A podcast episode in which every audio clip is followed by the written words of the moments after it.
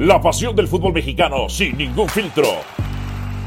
Donde se habla fuerte sin pensar en susceptibilidades. Aquí arranca Voces en Juego. Hola, ¿qué tal? Bienvenidos a Voces en Juego junto a Ricardo Push, quien les habla Dionisio Estrada y por supuesto un Voces en Juego que hablará de la selección nacional mexicana de estos dos primeros partidos eliminatorios, primero en la cancha del Azteca, ahora eh, de visita reciente ante la selección de Costa Rica, dos victorias y en el saludo Ricardo y también al mismo tiempo te pregunto, seis de seis, ¿qué lectura le das? ¿Qué pasó, Dionisio? ¿Cómo andas? Buen día a todos. Yo creo que la que tiene que ser, buen arranque de México en la eliminatoria. Eh, yo soy de los que no ha visto la verdad es que creería que nunca en el proceso de poco más de dos años de Gerardo Martino, dos años y medio ya de Gerardo Martino, un, equipo mucho mejor de lo que hemos visto hasta ahora en estos dos partidos. Hay algunos que se le pueden complicar más, pero siempre ha sido un equipo pragmático, es un equipo que prioriza el resultado eh, y con, con, esa manera de verlo, así lo entiendo al menos yo, pues hombre, sacas los primeros seis puntos en una eliminatoria que está clarísimo, va a ser muy cerrada, va a ser muy peleada, eh, donde no se va a regalar absolutamente nada y ya te permite tener una, una diferencia y un colchón bastante importante sobre los demás. Yo creo que para México es un arranque muy bueno. Ganaste en un campo en donde no ganabas en, en los últimos dos ciclos eliminatorios. Eh, yo creo que va a estar contento Gerardo Martino. ¿eh? Aunque también desde el 2013 Costa Rica no le gana a México desde ese escenario, ¿no? o en ese eh, estadio, el Nacional de Costa Rica. Ahora, eh, ves y dices seis puntos de México, cuatro puntos de Panamá. El próximo partido será, por supuesto, México frente a Panamá. Pero a la mitad de estos dos partidos, es decir, después del compromiso ante Jamaica, el presidente de la Federación Mexicana de Fútbol, el señor John de Luisa, dice, ya las eliminatorias no se ganan caminando. Y pese a no jugar eh, del todo bien y no digamos bonito, porque se confunde bien con bonito, y aquí estamos hablando de jugar bien, este, en el caso de la selección mexicana, le ha alcanzado para tener seis de seis se puede entonces, más allá de lo que escuché al principio, que no va a ser fácil, partidos cerrados, pero en algún momento se puede enfilar México a tener una eliminatoria caminando sin jugar bien. Ya tiene sí. Lo dijo Ochoa también, ¿no? Después del partido del jueves pasado contra Jamaica, incluso señaló directamente a, o nos señaló a nosotros, a quien se quiera eh, poner el saco. o poner el saco, ¿no? Cuando dijo el mensaje de la prensa suele ser el equivocado, porque esta eliminatoria no es tan fácil como se plantea. Tal. Yo podría estar de acuerdo en algunas cosas con Guillermo Ochoa. Sin embargo, sigo creyendo, eh, y ahí están estos dos primeros partidos, que el nivel de México le va a dar para tener, y le debería de dar en cada ciclo eliminatorio, para tener una eliminatoria sin demasiados sobresaltos, como ojo, él la ha tenido recientemente.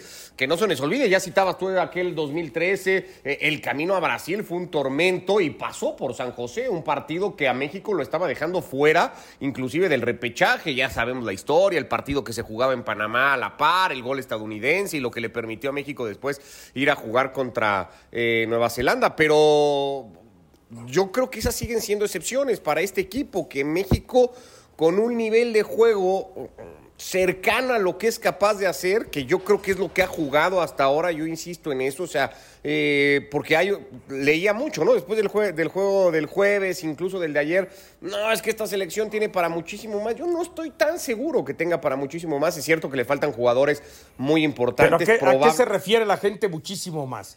Pues yo a creo jugar mejor, a ser más ofensivo. A jugar. Porque yo, yo, eso es lo que entendería así. yo, yo, entendería a, generar más, a, generar más, a, marcar más goles, a, jugar más tiempo encima del rival, ¿no? A ser más desequilibrado. Pero para mí, cuando ha tenido a estos jugadores, ¿no? A Jiménez, a Herrera, al propio Chucky, cuando los ha tenido, ha tenido también un montón de partidos en donde no ha sido capaz de hacer eso. O sea, México es un equipo que, le cuesta, y, en el proceso de Martino, no sé si inclusive más, le cuesta mucho generar opciones de gol. Puede tener mucha tenencia de pelota y lo que tú me digas, pero la generación de juego en ataque le suele costar un montón.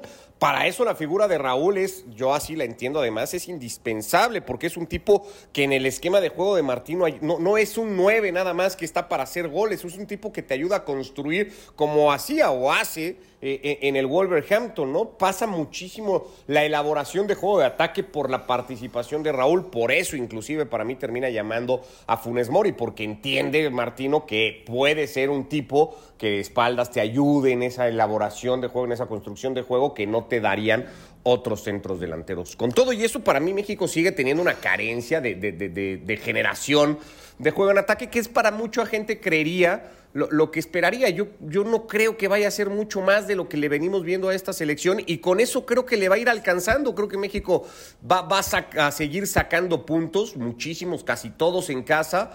Va a rescatar puntos de visita, también bastantes, no sé si todos los que dispute, pero lo veo sacando puntos de visita.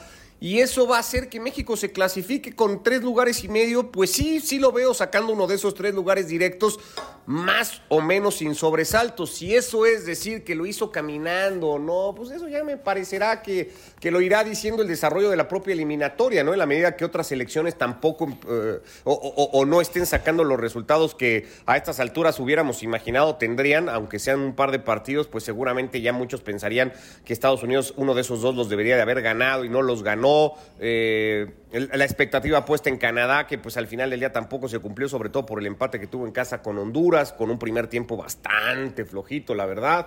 Eh, entonces, pues yo creo que eso se va a ir combinando para que sí México tenga una eliminatoria sin sobresaltos, diría yo.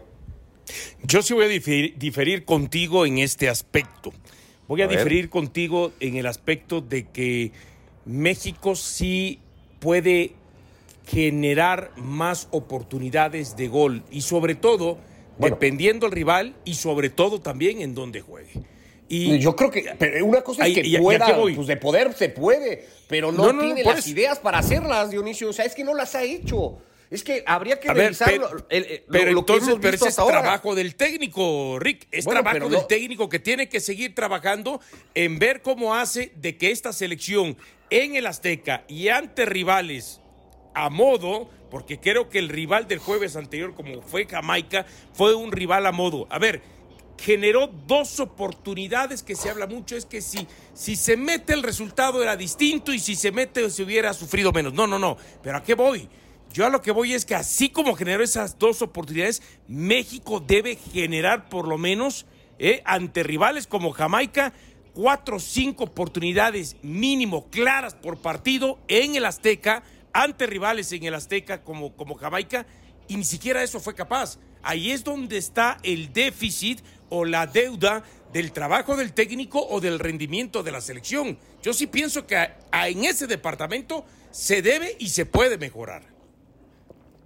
A ver, a mí me gustaría pensar que sí, que México tiene que ser capaz de, eso, pero también creo que no lo ha hecho hasta ahora. O sea, creo que lo que le hemos visto, lo que le vimos el jueves y lo que le vimos eh, ayer, se parece mucho más en términos generales a lo que viene jugando México. En estos dos partidos recientes, ¿no? Porque en el inicio de la eliminatoria, perdón, de la época de Gerardo Martínez, esta selección jugaba mucho mejor y generaba mucho más. Ha venido de más a menos.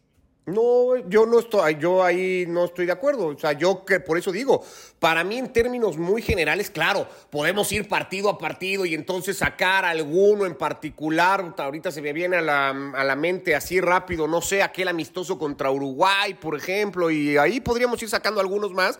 Y, podrías decir, no, pues es que en ese partido, yo qué sé, ¿no? Pateo, no tengo la estadística ahora, pero puta, pateó 10 veces y el otro día contra Jamaica solo ese partido contra Uruguay no fue, eh, lo dirigió el Tuca, que se pierde 4-2, 4-1, ¿no? Ese lo dirigió el Tuca. Sí, si no mal recuerdo. Seguía siendo el Tuca. Bueno, no sé, o cualquier otro, ¿no? Eh, sí, pero contra selección fuerte, eh, el partido importante que dice. Sí, el de Argentina, el que pierde. El de Argentina, que se pierde 4 0 noche de, Araujo. Sí. sí, pero, pero al final del día, insisto, ¿eh? podríamos sacar algún partido en partido. Para mí, en términos generales, el funcionamiento de este equipo mexicano es muy parejo, muy parejo parejo a, la alza, ligeramente a la alza, porque para mí es un equipo que en términos generales juega bien, no es un equipo muy eh, espectacular, no es un equipo demasiado propositivo, creo yo es un equipo que, que se atora de repente en esa tenencia de pelota que, que está bien, que oye, lo, lo, busca hacer y ante el que sea México, que no es de ahora tampoco con Martino, porque ya incluso lo hacía con Osorio, trata de, de ganar en posesión de balón y a partir de ahí primero defenderse y luego tratar de atacar, pero en ese tratar de atacar pues le cuesta mucho trabajo. Yo sigo creyendo que a esta selección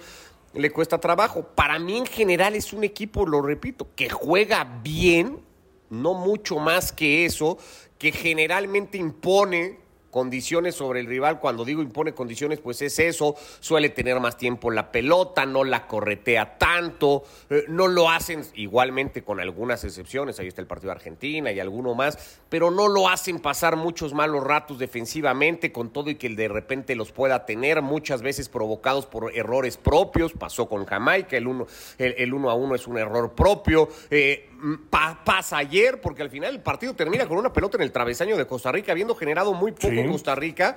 Ah, hay una pelota en el travesaño que por centímetros le empataban el partido a México, derivado de un saque de banda en el agregado del juego. Eso tiene que ver con una desconcentración mexicana a nivel defensivo. Para mí no hay un mérito tanto de Costa Rica, sino un demérito eh, eh, eh, en un momento puntual. Y todo por cederle el balón a Costa Rica, ¿no? Sí, sí, de acuerdo. Pero insisto. Ahora.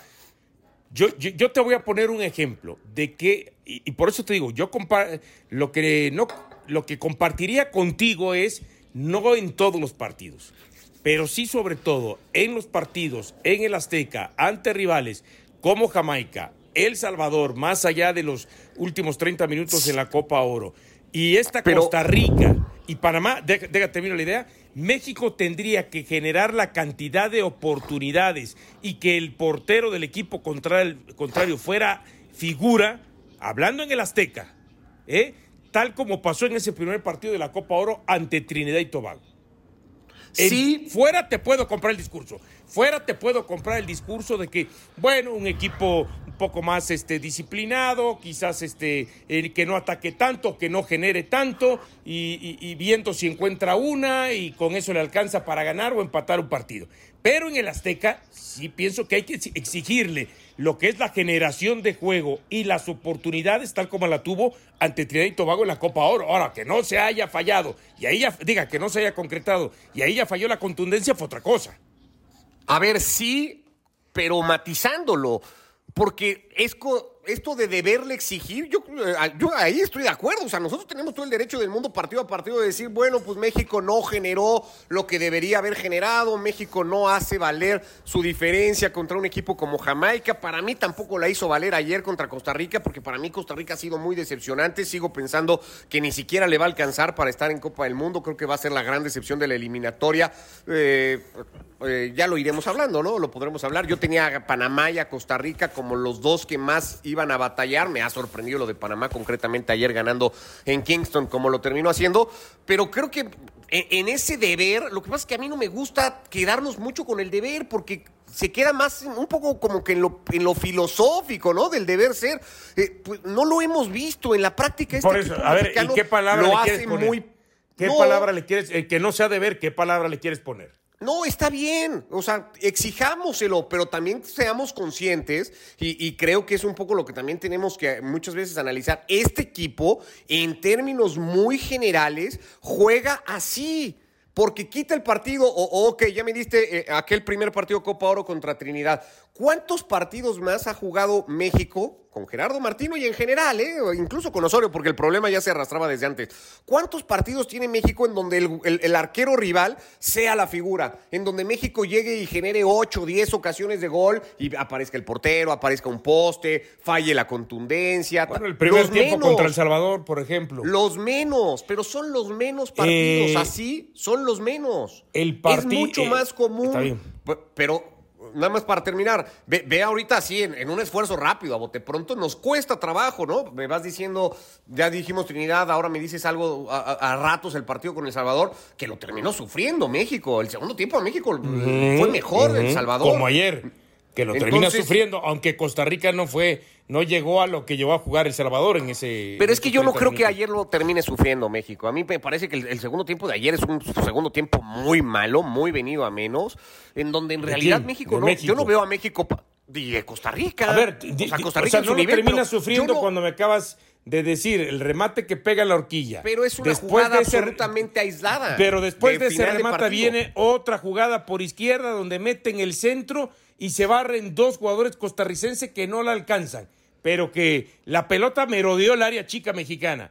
Entonces, a eso es lo que yo me refiero, que ellos tuvieron con poco, ¿eh? Coincido contigo con Sí, pero no, o sea, yo con prácticamente nada. Sí, pero es lo mismo. de empatarte, ¿eh? Hace ratito me, me, acabas de citar el partido con Trinidad como uno de esos en donde ah, México sí generó un montón y el, guardameta rival fue, fue figura. Hay una pelota contra eh, eh, en el partido contra los Trinitarios cruzada. Eh, sí, pero eso fue en el primer tiempo, al minuto 4 No importa. Pero Acá te ese gol? lo termina sufriendo por cómo se dan las oportunidades de Costa Rica sobre el final. para mí eso no es sufrirlo. Yo, yo entiendo que un equipo sufre un partido cuando rescata un resultado y cuando dice, puta, pues sacamos el punto, la victoria, lo que haya sido, pues quién sabe cómo, ¿no? Aquí yo no lo veo eso. Yo sí veo a México que ayer fue eh, eh, en general superior a Costa Rica, que tuvo muchos más argumentos para ganar el partido, que encontró el gol con el penal, que después volvió a toparse con esta incapacidad, con estos problemas que tiene México para generar opciones claras de gol, pero que en el desarrollo de partido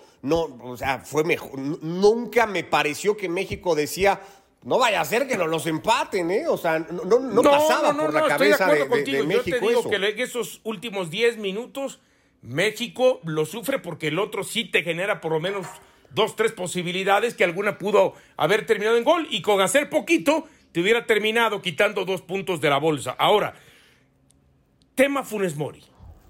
¿eh? Yo sé que tú eres, y no vamos a hablar de tema de nacionalidad, hablemos tema calidad. Funes Mori termina siendo convocado porque para la óptica del señor Gerardo Martino su calidad es mayor que la de los eh, centros delanteros mexicanos que estaban disponibles en estos momentos de eh, cuando se jugaron los torneos del verano. Ok. Pero Funes Mori tiene que ser letal y tiene que ser contundente para justificar su presencia, justificar su llamado, porque estamos hablando de calidad. Y la calidad es que tienes que meter hasta las más obvias.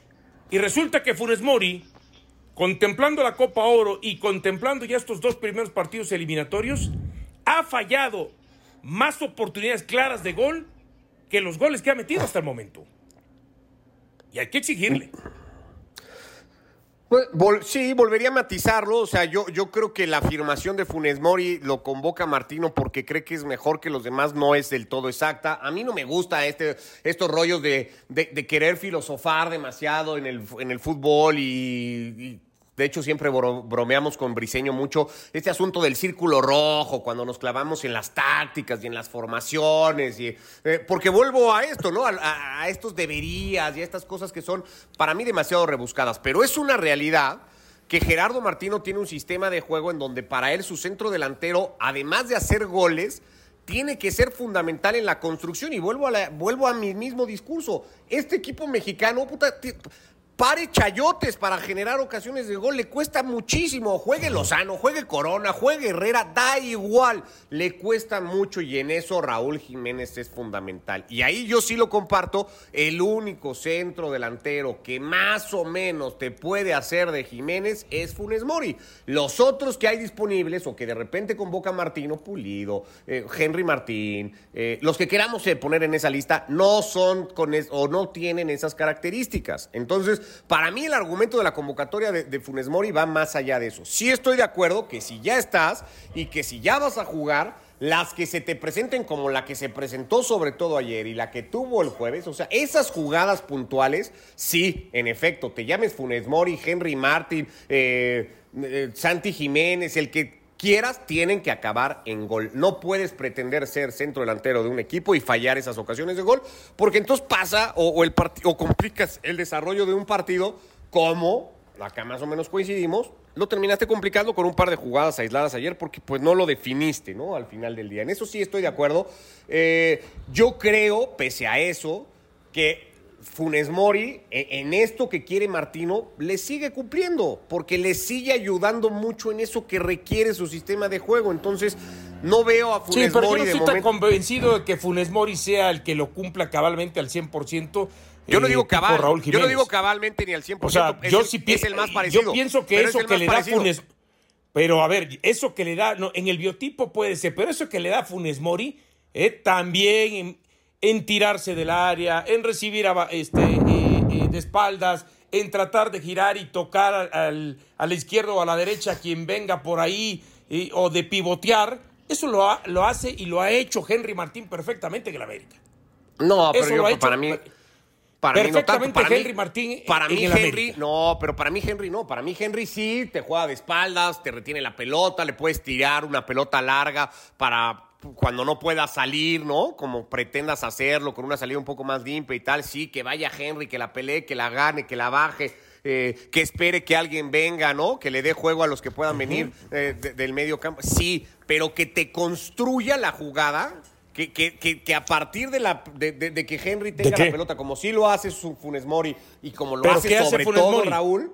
¿Pero qué hace eso, Funes Mori? A ver, Funes ¿qué es lo que tiene quiero? mucha más capacidad Lo de Raúl para no te lo pongo en duda, ya lo conocemos. Lo de Funes Mori a mí me da la impresión que no ha hecho algo distinto como para decir, no, qué bárbaro, qué construcción de la jugada desde el momento que agarró Funes Mori, No, se quitó pero Funes uno, Mori- dos, abría el espacio, se Pero no movió solo y eso, sino la, capaci- No. la capacidad también para muchas veces poner de cara a gol al compañero. Lo hizo con Orbelín el, el- el jueves, lo hizo con el propio Orbelín en Copa Oro un par de veces. Eh, ese tipo de cosas que tiene Funes Mori, me parece que sí, no te las termina por dar al completo. Al final es un asunto de gustos, ¿eh? Yo creo que esto es lo que sigue, lo que también ve Martino.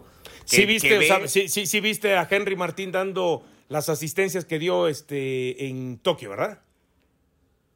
Sí, Poniendo de cara de gol a Alexis Vega, si no mal recuerdo, en una, eh, creo que Antuna en otra. Entonces, si es poner cara de gol, eso también sí lo Henry vi. no lo, Para mí, no lo lo, hace- no lo descono- no lo desconoce. Para Eh, mí lo no hace desconoce. Ahora, más si recurrentemente vamos- y con más facilidad Funes Mori que, Claro. Henry. Ahora, pero si vamos, supongamos que te lo compres, si vamos a eso, no podemos justificar solamente el llamado. No, no, no, no. El delantero te tiene que meter goles. Y Funes Mori ahí ha tenido un déficit, ha tenido una deuda y desde ahí ha fallado. Y Funes Mori fue, fue este natural, perdón, fue convocado para hacer los goles que los otros no te estaban haciendo. Porque se habló de un periodo de la falta de gol de la selección mexicana ante la lesión de Raúl Jiménez. Y que no te lo dieron ni Pulido, ni Henry pero que Martín, también es que y también ni es un mal más, enfoque, eh, que Dionisio, pero que convocados, tenemos ¿no? que, que ten- que tenemos que tener claro es un mal enfoque. La falta de gol en México no es por la lesión de Raúl Jiménez. La falta de gol en México es porque es, porque existe, porque no Sí, se ha solucionado es un nunca. mal endémico, te lo compro también desde hace mucho No, tiempo. o sea, no, no, no, no, no confundamos de, no, pues es que como no está Raúl, México no tiene gol. No, México no tiene gol, punto. Juegue quien juegue. esté le quien cuesta a. México el gol. Eso lo, lo sé no de esta selección, de muchas selecciones, de muchos mundiales. Y con, además, con centros delanteros buenos que ha tenido en su momento la selección. Sí, Claro. eso lo sé. Pero al final es, no, es que mi- México no ha metido gol en tantos partidos, o le cuesta, y entonces por eso se va a convocar a Funes Mori. Y bueno, y con Funes Mori termina siendo lo mismo, al final de cuentas. A ver, yo estoy de acuerdo que, ah, y lo dije, ¿eh? a Funes Mori al final del día, eh, las ocasiones claras que se le han presentado en, el en- partidos puntuales, esas pelotas, te llames como te llames, tienen que ser gol. Evidentemente acá se va a maximizar todo el tema por todo lo que rodea la convocatoria de Funes Mori y es normal y no nadie se tiene que ni asustar ni nada. Está bien y, y eso va a pasar. Eh, para mí en general, yo soy de los que creen que Funes Mori, inclusive, de hecho el partido de ayer me parece que es mucho más malo eh, que, que el del jueves. A mí el del jueves me termina llenando bastante más que el, que el de ayer. Eh, pero sí, al final del día sí, si, si lo vamos a medir por goles, pues no, no lo vamos a poder defender. Pero es que al que pongamos, ¿eh? O sea, y, y ahí eh, esperemos. No, es que entonces que pongamos hay que ver si también falla las de Funes Mori. Si falla las que ha fallado Funes Mori, por supuesto que también aquí estaremos diciendo, sea Henry Martín, sea Pulido, sea el propio Raúl Jiménez, sea el Chicharito, si en algún momento se llegara a convocar, que como lo dijiste hace un momento, alguien que aspira a ser centro delantero, no de un equipo, de una selección, tiene que meter esas. tiene que meter esas. Si no, no sirve. Si no, no sirve, al final de cuentas. Sí, pero para, no te, yo, yo sigo creyendo que esa figura no la tiene México. E, ese delantero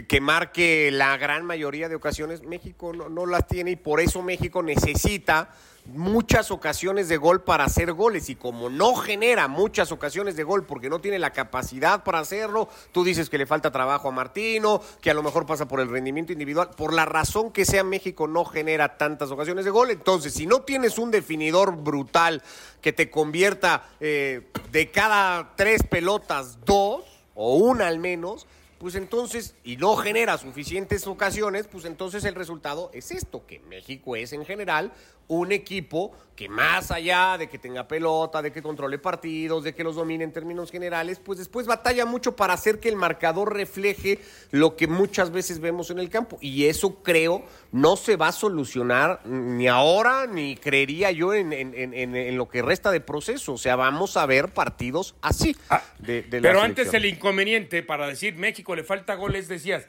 llegamos 10 veces y clavamos una. Hoy es ni siquiera estamos llegando a, tener es lo que te estoy diciendo. tres, cuatro oportunidades claras de gol. y las que se generan, y las que se generan, que es las que tiene tu centro delantero, claritas, las terminas fallando. Pero es, que es, lo que te estoy diciendo. No, pero es muy distinto decir México no tiene gol porque ni siquiera genera tres o cuatro claras de gol, más allá de que cuando las genera el delantero no las mete, a decir, se genera. Pero es que no genera tres o cuatro claras de gol, ¿eh? No, no confundamos, no genera tres o cuatro claras de gol. Ahorita, pero por eso es lo que te digo. Yo tengo que llevar al ejemplo del partido contra Trinidad y Tobago, que se generaron seis o siete, donde su portero fue figura. Eso es lo que yo espero, por lo menos de México, en el Azteca. En el Azteca. Pero, pero es que ese partido, pero ¿cuántos partidos ha jugado México? Para que puedas decir que eso eh, ese es una excepción, es lo que yo te decía desde el ese partido es una excepción, si me dijeras, puta, es que casi la mayoría de partidos son como ese contra Trinidad, pues entonces sí, pensemos, pensemos que México tiene que jugar, pero ese partido es una excepción. La mayoría de partidos de México no genera pero, esas ocho Pero es que, a ver, es que esa excepción se tiene que convertir en la regla contra los rivales del área y el Azteca. Eso es a lo que yo voy. ¿Por qué? Pero tú Eso crees es a lo que yo voy. Si ya lo hiciste contra Trinidad y Tobago, tienes que repetir situaciones ante los equipos que se presenten en el Azteca. los demás no son a lo mejor Tobago. Habrá, habrá rivales mucho más difíciles que no se las vas a generar, como puede ser Estados Unidos, quizá Costa, este, quizá este, ¿cómo se llama? Eh, Canadá. Pero no me digas, después de lo que viste de Jamaica, sin sus ocho jugadores de la Liga Premier, que aunque ahora que jugaron con los ocho terminaron perdiendo en su casa 3 a 0 ante Panamá, pero a ver, contra Jamaica o contra El Salvador, por muy bien que te haya jugado 30 minutos, este, o contra esta Costa Rica, que ya lo vimos, la resistencia que puso en su casa, no me digas que México no pueda ser capaz de generar cinco o seis claras de gol en cada vez que los enfrenten en el Azteca. Contra esto. Con lo que con lo que le he visto y con lo que veo de este equipo, sigo pensando que le va a costar generarlas. Porque tú sigues hablando de es que debería, es que me, o sea, me sigues tirando, me sigues tirando este discurso exigir. Tiene la obligación. me sigues, claro. me, sigues tirando este discurso de no, pues es que como México tendría que ser mejor que todos. O sea, tú sigues comprando esta cosa. Pero la práctica, la realidad de equipo nos sigue enseñando que es un equipo que batalla un montón. O sea, al final del día, yo no me imagino a Martino y a los jugadores diciendo, no, no generemos, ¿eh? No busquemos. Pues claro que, pero no les da. La realidad es que no les da. Luego me dicen que no, que yo soy un malinchista y que minimizo al jugador mexicano. Yo no es que lo minimice, no le da a este equipo con Herrera en el Atlético, con el Chucky en el Napoli, con Corona siendo el mejor jugador de la Primera Liga, con Jiménez cuando lo hemos. No le da para jugarme mucho mejor. Esto es más o menos lo que hay, ¿eh? Entonces yo creo que lo que te falta a ti y a un montón de gente, pues eso empezarse a resignar y a decir, pues bueno, pues ni modo, con esto tendremos y vamos viendo para dónde jalamos no, imagínate, nos da. Imagínate no hay para mucho más, pero, y a menos que me, traigas un truquito de magia, esta selección no va a hacer mañana 10 goles, no los va a hacer porque no puede. No, ¿tú crees que nos tenemos que resignar a esto contra los rivales del área? No, al contrario. Contra estos se tiene que utilizar el debería y exigírsele de que realmente lo hagan en la cancha y que trabajen para que lo hagan en la cancha. Porque si contra estos rivales del área no le vamos a poner el debería y no le vamos a exigir y nos tenemos que resignar, pues bueno, entonces quedémonos callados, digamos, a, ver hasta dónde llega, a ver si clasifica un mundial y si llega un mundial. Y si llega un mundial, bueno, pues a ver si alguna, alguna vez pasa la primera ronda. Ya ni siquiera puestes a llegar a los cuartos de final.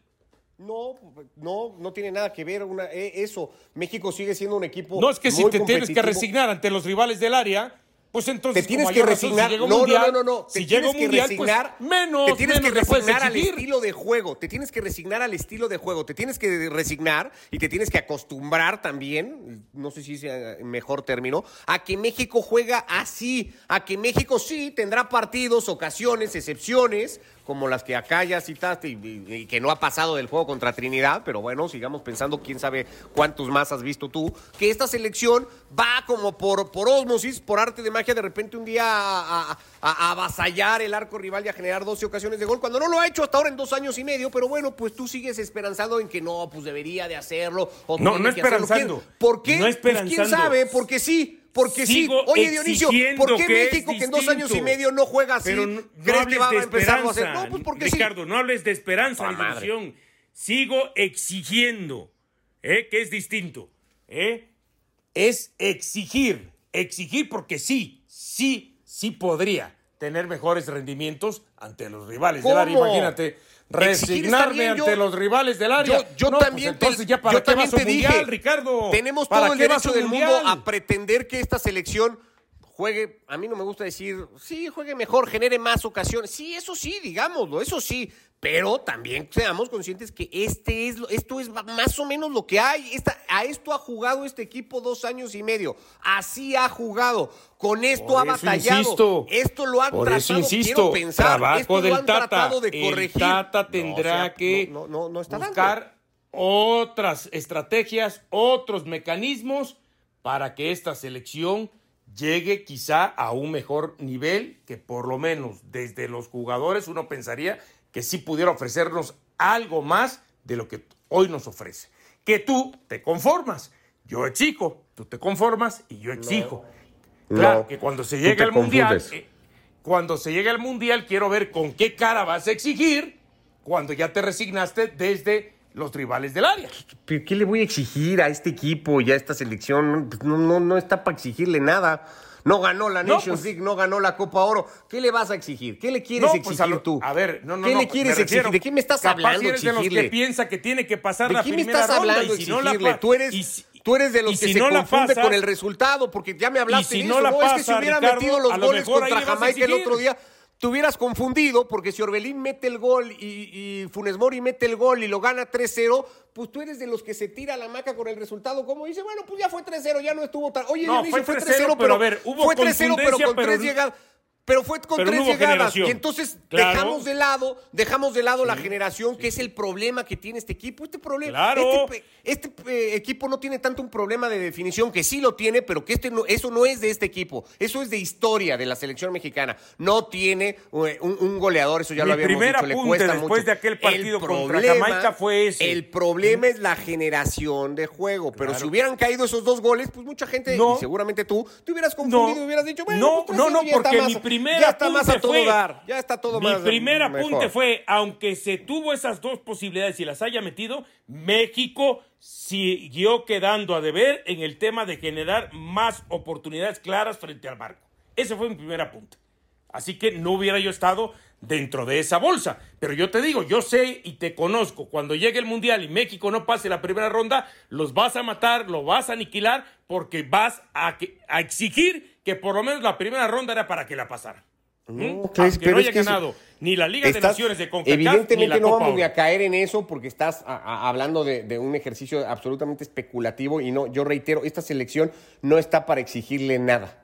Esta selección está para jugar cada partido, tratar con, con lo que viene haciendo, con lo que pretende, con lo que hace bien que es buscar el dominio de partido, el control de partido, controlar situaciones, minimizar las del rival y en la medida de lo posible tratar de potenciar las propias, ver si así le da para ganar partidos y sobre todo partidos importantes que esos siguen siendo los menos que este equipo ha jugado y en el proceso de Martino todavía mucho más. No está para exigirle mucho más. Eh, el, el problema es eso, los que siguen creyendo que no, que esta selección sigue en algún momento y el salto y el quinto partido y luego una semifinal y ganar y ganar y copa. No, no, no, no estamos para eso, no, no. Entonces, como, no, como yo más bien estoy en un asunto, creería, mucho más consciente, pues no, yo no voy a exigir, exígele tú lo que tú quieras. Al final el que se desilusionará serás tú. Yo como no le exijo mucho, pues aquí estoy tranquilo, mira. Ah, no, eh, eh, eso sí dice por ahí.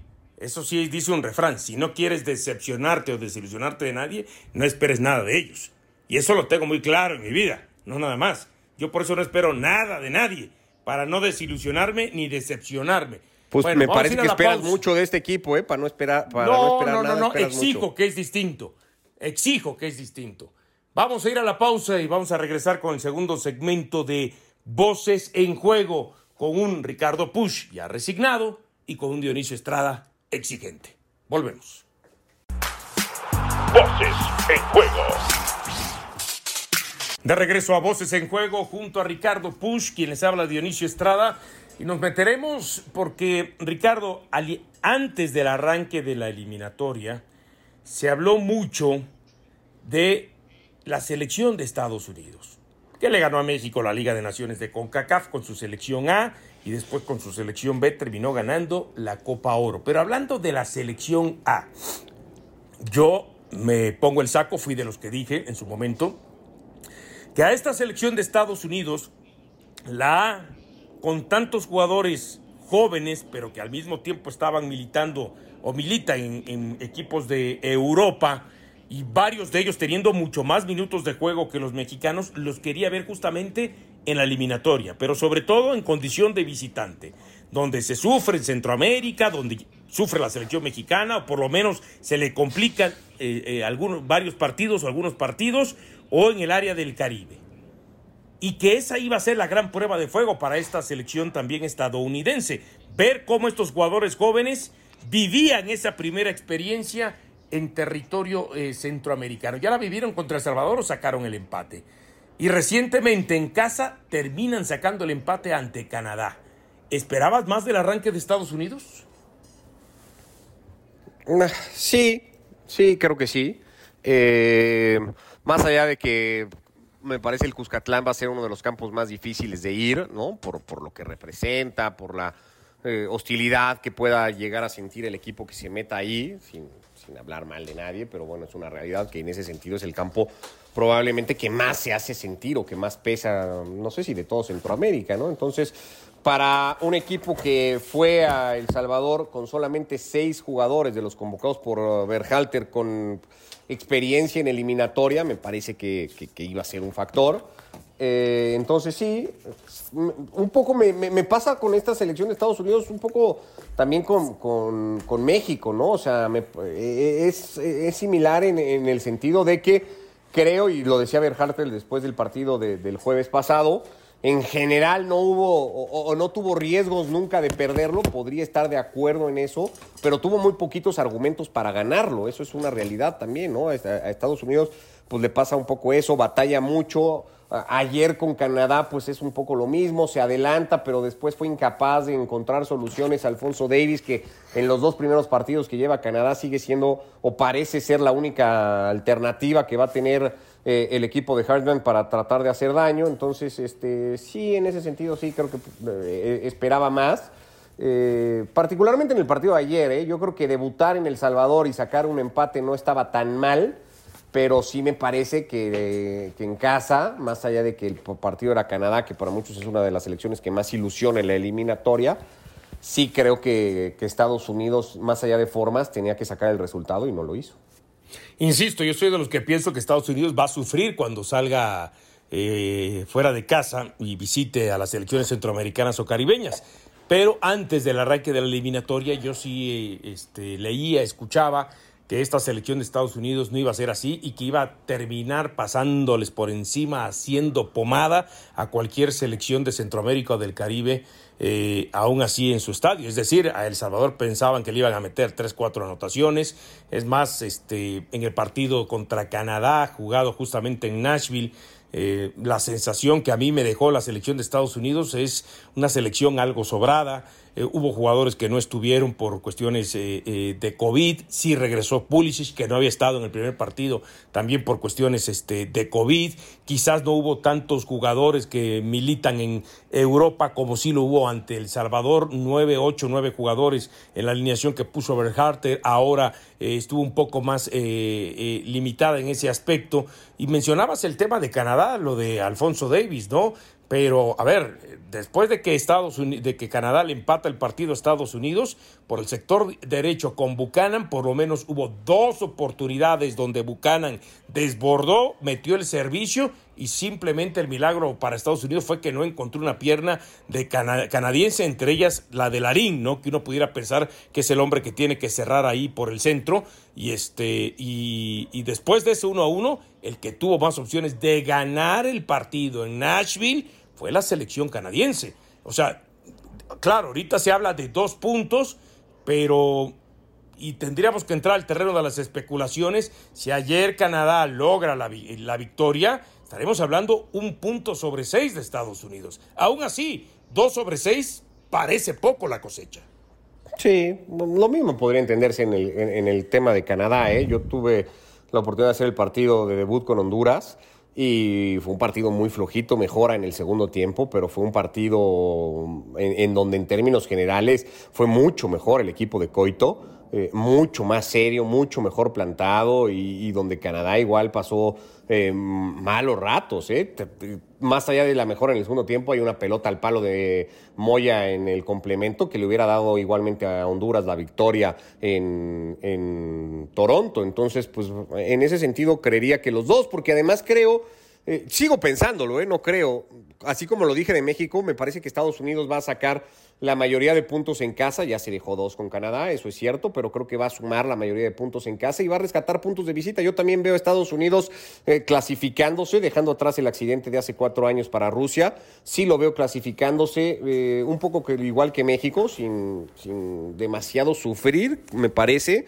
Y, creo que. A ver, ¿no ves fantasmas, este Ricardo? O sea, ¿no crees que a, la selección de Estados Unidos de pronto, en algún momento, si se llegara a complicar tantito la eliminatoria, viera fantasmas del anterior? No, pero es que. Eh, podría ser, pero es que no creo que se le vaya. distintos, ¿eh? No creo que se le vaya a complicar tanto. O sea, yo no creo que ese escenario se le vaya a presentar, sinceramente, ¿no? O sea, digo, vamos viéndolo y habrá que ver de momento la fecha ya de, entre semana de ahora, pero yo creo que no se le va a complicar tanto así, o sea que, que, Estados Unidos lo va a ir más o menos solventando. Eh, también creo que, el resto de la eliminatoria tampoco va a, ser muy distinta de lo que ha sido hasta ahora. Y, y, eso le va a permitir a Estados Unidos, en la medida que gane los puntos, sobre todo en casa, que ahí sí lo veo haciéndolo, eh, y ir ganando el colchón suficiente para que la eliminatoria no se le complique así, ¿no? Yo creo que lo que va a ser terrible, terrible, terrible para mí va a ser un poco la lucha por ese tercer cupo. Yo sí veo, insisto en eso, a México y a Estados Unidos. Y, luego el tercer puesto, que para muchos está para Canadá. Yo creo que Honduras va a tener mucho que decir al respecto. Me sorprende el resultado de Panamá. Yo a Panamá lo veía, ya lo había dicho, ¿no? Junto con Costa Rica teniendo problemas. Esperaba mucho más de Jamaica. Eh, creo que lo que va a ser durísimo va a ser la lucha por ese tercero y el medio boleto para jugar después un repechaje. ahí sí lo, ahí sí lo veo muy cerrado y, para prueba pues las dos primeras fechas de la eliminatoria. A ver, tú me dices Estados Unidos ganando por supuesto su lugar al mundial en casa, pero ojo, le quedan seis partidos. Ya perdió dos puntos contra Canadá. Pero ojo, ojo con estos tres rivales, porque yo creo que ahí va a seguir perdiendo puntos y entonces yo no sé si al final de los siete partidos que tenga Estados Unidos en casa, realmente la clasificación al Mundial la vaya a lograr este, por los puntos hechos en casa. México, Honduras y después de las dos exhibiciones metería Panamá. Con calzador metería de que le pueda arrebatar puntos a Estados Unidos. Esos tres partidos, si estamos hablando que le arrebataran México y Honduras puntos a Estados Unidos en Estados Unidos, estamos hablando de sumar tres sobre nueve. Entonces yo no sé si ya en casa realmente vaya a ser como que el fuerte de Estados Unidos para que le alcance meterse al Mundial, ¿eh?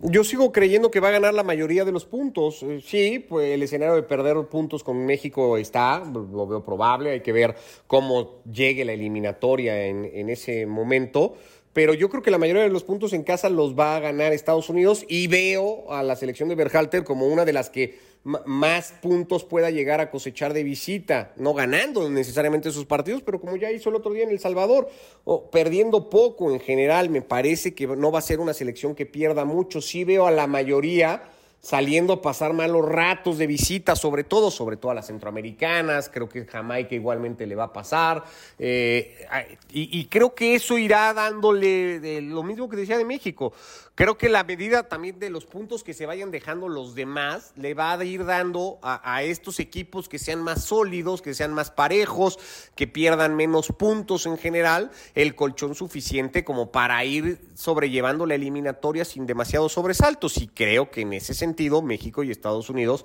van a ser los que, los que mejor lo aprovechen, ¿no? A ver, te, te hago esta pregunta.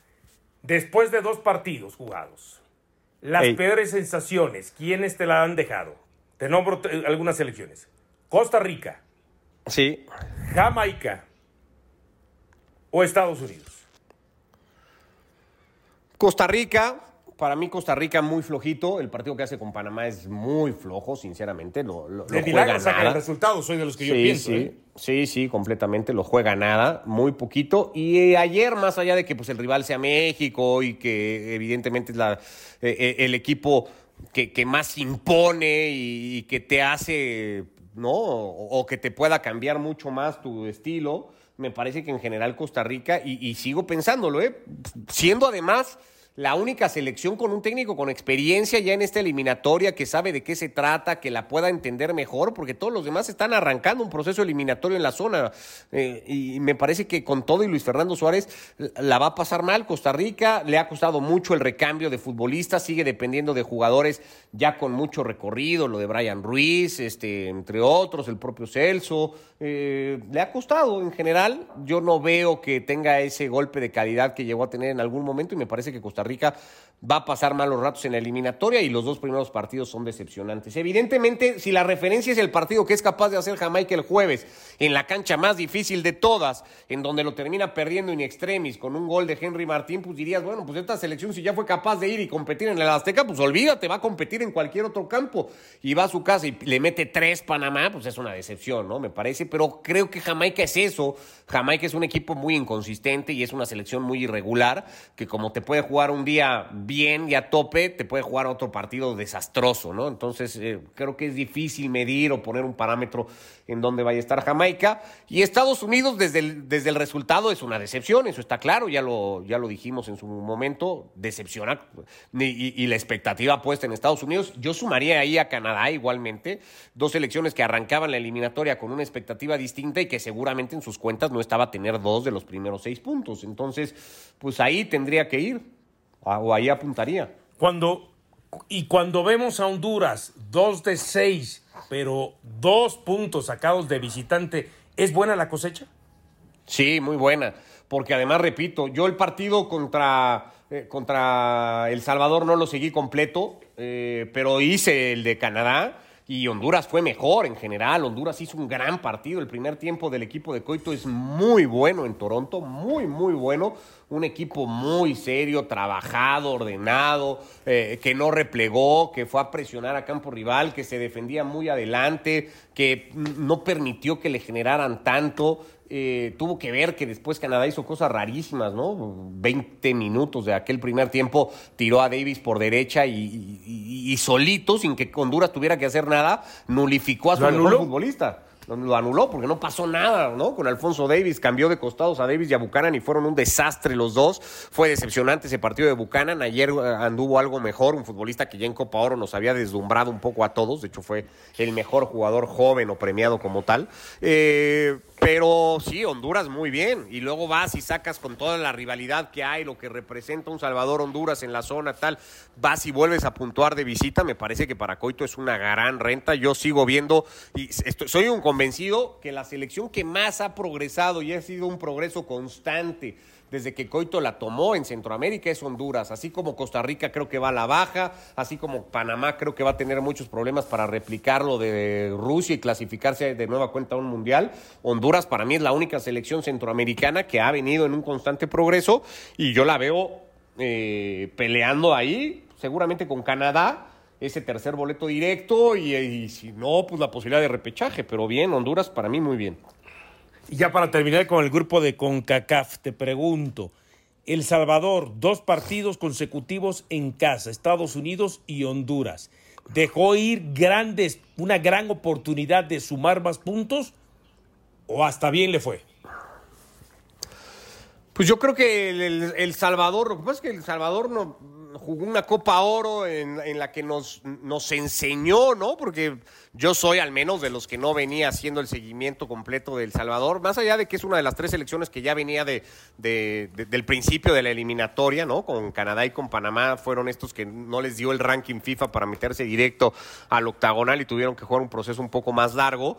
Ya venía enseñando cosas, pero creo que su puesta en escena fue Copa Oro y decir, bueno, esto es lo que vamos a pretender hacer un, juego más propositivo, ¿no? Capaz de generar opciones. Ahí está el segundo tiempo que le hace a México. Y entonces nos, nos dio para decir, oh, pues El Salvador va a andar bien en la eliminatoria o va a tener argumentos para, para andar bien. Creo que fueron dos, dos partidos bravos, más allá de jugarlos en casa, pues te cae Estados Unidos y te cae Honduras. No, son, no, eran fáciles los partidos. Yo creo que El Salvador va a hacer esto, va, va a ser un equipo que, compita, que pelee, pero, pero no lo veo tampoco, con todo respeto, para, para, mucho más. O sea, no, no veo al Salvador con, ni con los recursos, ni con evidentemente la obligación que, que, sí tiene por calidad de equipo. Eh, México, Estados Unidos, yo creo que es más equipo Honduras, yo creo que es más equipo Canadá y que en ese sentido pues van a estar por encima de los salvadoreños. Así la actualidad del grupo de la CONCACAF, del octagonal de la CONCACAF, sin tener en cuenta, por supuesto, todavía ese tercer partido eh, que jugarán todas las selecciones este, integrantes. Pasemos a un episodio que me imagino que Ricardo Push está ansioso de hablar, eh, lo que se vivió en la arena de Corintias en Sao Paulo, allá en Brasil, Brasil, Argentina, cinco o seis minutos de juego y entran eh, justamente de, eh, las autoridades sanitarias en Brasil eh, para intentar retirar a cuatro jugadores argentinos, ¿no? Y entonces, a partir de ahí, se suspende el compromiso, Argentina completa se mete a los vestidores, hay unión entre ellos, dicen, si se van estos cuatro, nos vamos todos el partido no se juega y entonces esto provoca un bochorno y una vergüenza a nivel mundial, no por el fondo, sino por las formas en cómo se dieron las cosas, porque sí hay que poner en contexto, Ricardo, que por lo menos en Brasil eh, está en este momento reglamentado que jugadores o más bien personas que viajen de X países y entre ellos el Reino Unido, eh, tienen que hacer una cuarentena o un confinamiento de 14 días en Brasil. Y había cuatro jugadores argentinos de la selección que aparentemente no llenaron bien el formulario, aparentemente eh, falsearon ahí sus testimonios, ya les habían avisado a ellos nada más de que no podían ser parte integrante de la delegación que se presentara en el estadio, que se tenían que quedar en el hotel, Aún así, se fueron con la selección argentina al estadio, a la arena de Corinthians, y ahí se vino todo el asunto. ¿Quién se equivoca, Ricardo? ¿Quién? Porque da la impresión que cuando vemos todo, da la impresión que todos se equivocan.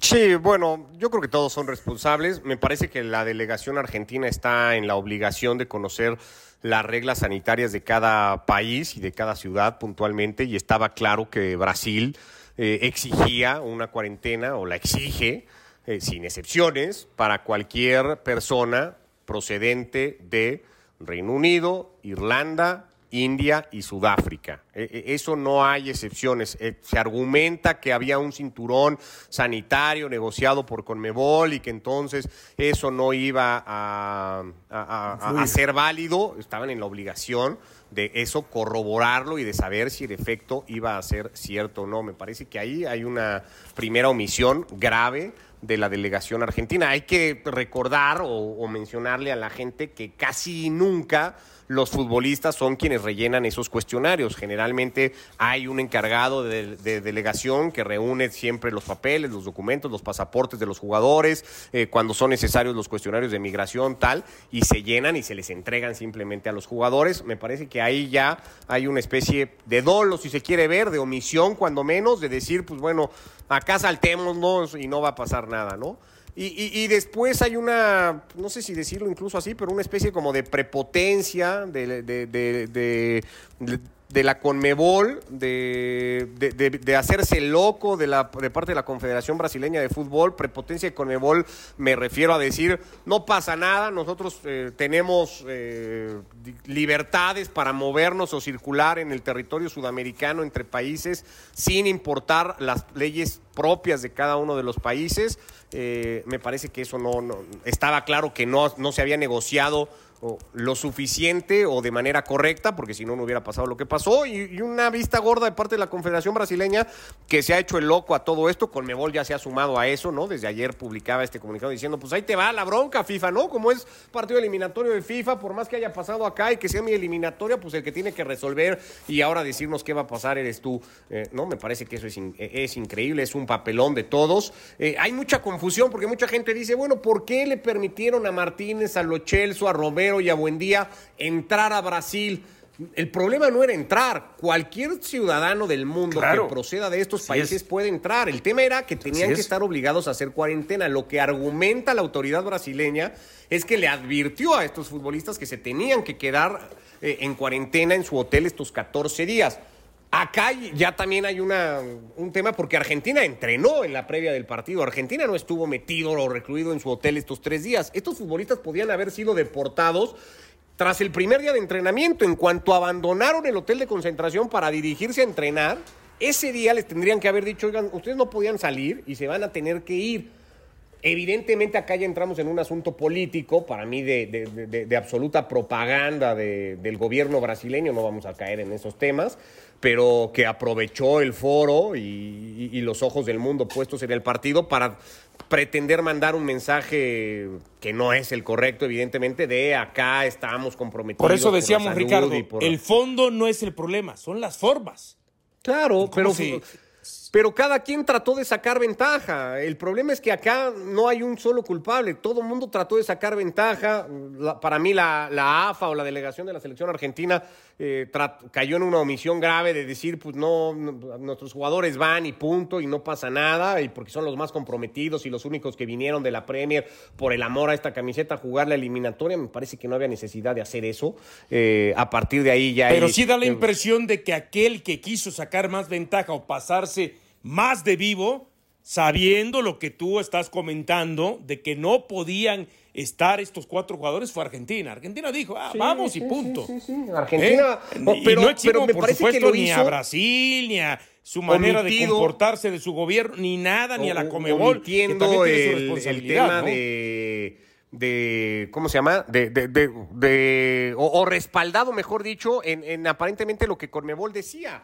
¿No? De, oigan, pues no pasa nada, se puede hacer esto. Eh, hay un cinturón sanitario y hay una excepción y los jugadores que vayan a jugar la eliminatoria van a poder entrar y salir sin mayor problema de cada uno de los países.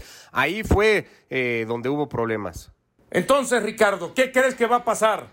¿Le van a quitar los tres puntos en la mesa a Argentina?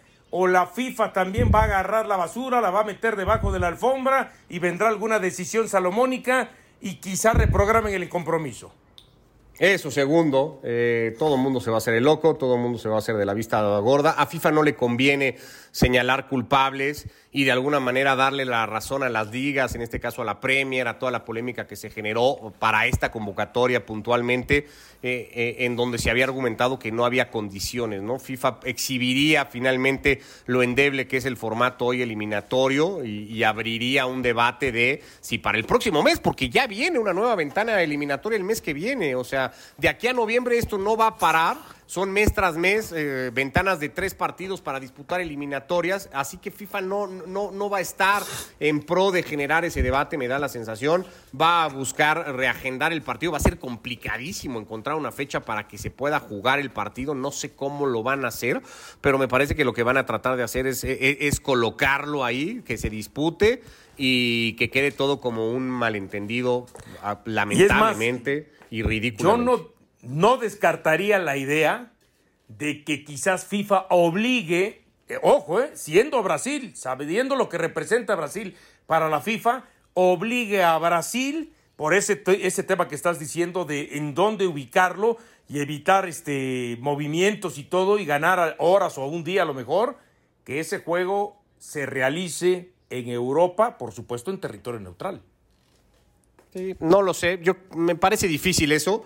Pero bueno, le va a buscar acomodo. El punto es que le va a buscar acomodo. El, argumento va a ser malentendido, nadie actuó con dolo, eh, el gobierno brasileño tiene todo el derecho a poner sus medidas sanitarias, eh, fue un malentendido y falta de comunicación con Conmebol, más o menos por ahí me parece irá el discurso y no va a pasar a mayores. Eh, lamentable, lamentable también el oportunismo, insisto, no es tema de nosotros, el, el oportunismo con el, que abordó el tema el gobierno brasileño y las autoridades brasileñas, evidentemente, como medida propagandística simplemente así que bueno, insisto, todo el mundo trató de sacar tajada de este hecho que termina siendo por las formas bochornoso.